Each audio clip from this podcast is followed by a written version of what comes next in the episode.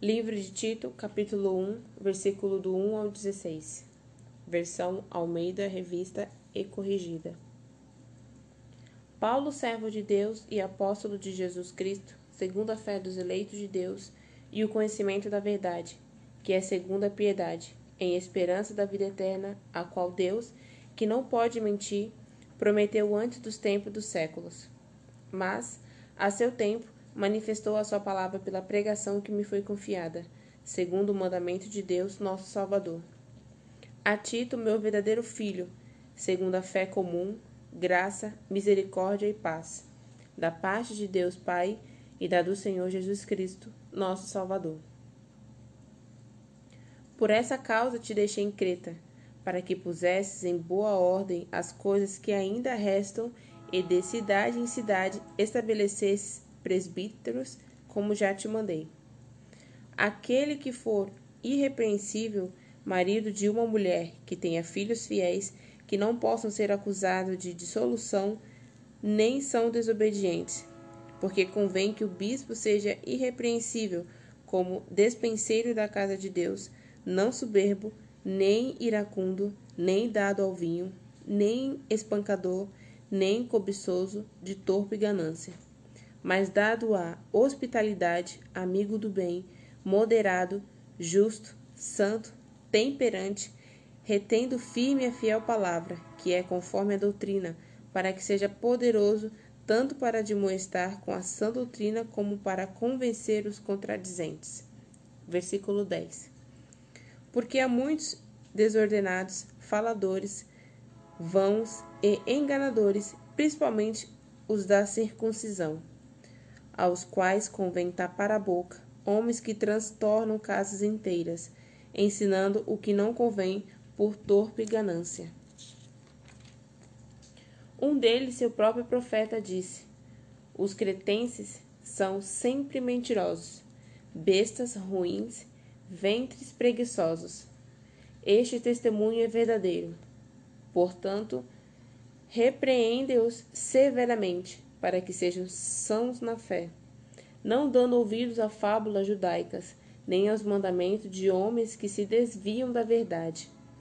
Todas as coisas são puras para os puros, mas nada é puro para os contaminados e infiéis. Antes, o seu entendimento e consciência estão contaminados. Confesso que conhece a Deus, mas é, negam-no com as obras, sendo abomináveis, desobedientes e reprovado para toda boa obra. Isso é tudo.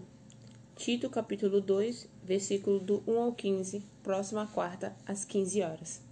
Tchau.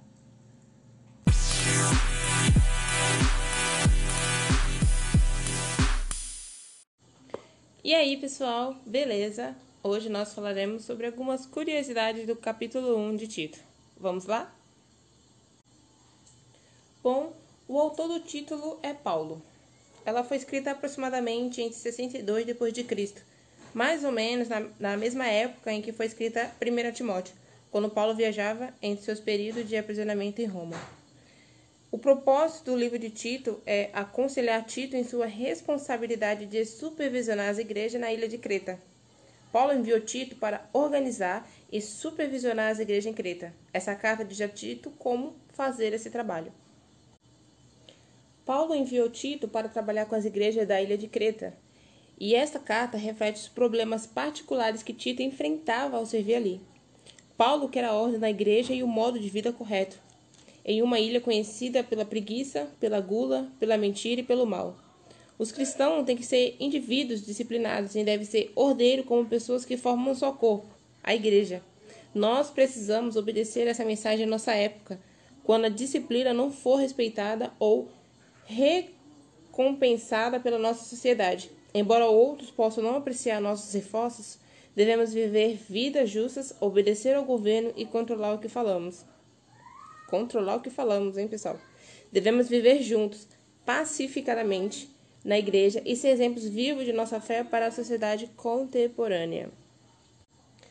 Bom, como eu falei anteriormente, Paulo escreveu essa carta entre o primeiro e o segundo período de aprisionamento em Roma, antes de escrever 2 Timóteo, para guiar Tito no trabalho com as igrejas na ilha de Creta.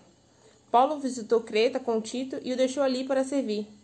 Creta tinha uma forte influência pagã, porque essa ilha pode ter sido um centro de treinamento é, para os soldados romanos. Por isso, a igreja de Creta precisava ser forte liderança cristã. Creta é, era uma ilha no mar Mediterrâneo e tinha uma grande população de judeus. Provavelmente as igrejas na ilha foram fundadas por judeus de Creta, né, que haviam estado em Jerusalém no Pentecostes, né, que está lá em Atos 2:11. Mais de 30 anos antes que Paulo escrevesse essa carta. O trabalho que ainda precisava ser concluído se refere ao estabelecimento do ensino correto e à nomeação de presbíteros em todas as cidades. Paulo nomeou presbíteros em várias igrejas durante suas viagens. Ele não podia ficar em cada igreja, mas sabia que essas novas igrejas precisavam de uma forte liderança espiritual. Esses nomeados deviam liderar as igrejas, ensinando a doutrina genuína, ajudando os crentes a amadurecer espiritualmente e equipá-los para que pudessem viver para Jesus Cristo apesar da oposição. Paulo, no versículo 1, diz ser servo de Deus, isto é, é alguém comprometido com a obediência a Deus. Essa obediência fez com que Paulo passasse sua vida falando aos outros a respeito de Cristo. Ele também se refere a si mesmo como um apóstolo. Embora Paulo não fosse um dos doze originais, né, os doze discípulos, Paulo foi especialmente chamado por Deus para levar as boas novas aos gentios. A palavra apóstolo quer dizer mensageiro ou missionário. Pela vontade de Deus se refere à escolha que Deus fez do seu povo, a igreja. Em uma curta frase, Paulo nos indica sua razão para viver. O processo começa com a proclamação da fé, continua com o conhecimento da verdade, que é então exibida quando as pessoas vivem uma vida piedosa. Paulo queria que os homens e as mulheres fossem pessoas maduras em Jesus Cristo. Este era o seu objetivo supremo, pelo qual ele avaliava tudo o que fazia. Tito, um grego, era um dos mais confiáveis colaboradores de Paulo.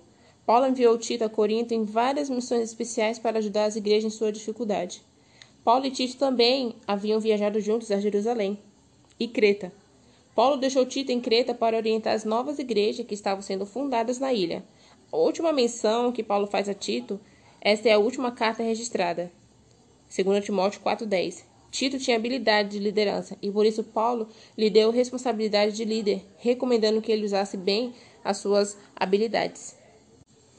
De maneira bem resumida, Paulo descreve algumas qualificações que os presbíteros deveriam ter. Paulo deu a Timóteo um conjunto similar de instruções para a igreja de Éfeso. Observe que a maior parte das qualificações envolve caráter e não conhecimento ou habilidade. O modo de vida e os relacionamentos de uma pessoa permitem que seu caráter seja visto. Considere essas qualificações ao avaliar uma pessoa para uma posição de liderança na sua igreja. É importante ter líderes que possam pregar a palavra de Deus de maneira eficaz, mas é ainda mais importante ter pessoas que possam colocar a palavra de Deus em prática e ser exemplos que outras pessoas possam seguir. Esse comentário se refere a Tito, capítulo 1, versículo do 5 ao 9. Os da circuncisão eram os judaizantes, judeus que ensinavam que os gentios tinham que obedecer a todas as leis dos judeus antes que pudessem se tornar cristãos. Essa regra confundia os novos cristãos e causava problemas em muitas igrejas onde Paulo pregou as boas novas. Paulo escreveu cartas a várias igrejas para ajudá-las a entender que os crentes gentios não tinham que se tornar judeus para que se tornassem cristãos. Deus aceita qualquer pessoa que vá a ele com fé. Romanos 1, 17 e Gálatas 3, do 2 ao 7. Embora o concílio de Jerusalém tivesse lidado com essa questão, judeus devotos que se recusavam a crer em Jesus ainda tentavam causar problema nas igrejas cristãs. E Paulo adverte a Tito que esteja atento e identifique as pessoas que ensinam doutrinas erradas e levam outras pessoas ao erro. Alguns falsos mestres estão apenas confusos. Eles expressam suas opiniões equivocadas sem verificá-las ou sem compará-las com a Bíblia. Outros têm maus motivos. Eles ficam eles fingem ser cristãos apenas porque podem ganhar mais dinheiro, podem fazer negócios adicionais ou adquirem uma sensação de poder sendo líder da igreja. O Senhor Jesus e os apóstolos advertiam repetidas vezes contra falsos mestres porque seus ensinamentos atacam as fundações da verdade e a integridade sobre as quais a fé cristã está edificada. Para terminar os comentários do capítulo 1, no versículo 12, Paulo está citando uma linha de um poema de Epimênides, poeta e filósofo, filósofo que viveu em Creta 600 anos antes. Alguns cretenses tinham uma má reputação e eram conhecidos pela mentira. Paulo usou essa expressão popular para explicar que o ministério e a liderança de Tito eram muito necessários. E por hoje é só. Curiosidades e comentários bíblicos de Tito, capítulo 2, na próxima sexta-feira, às 15 horas. Até mais!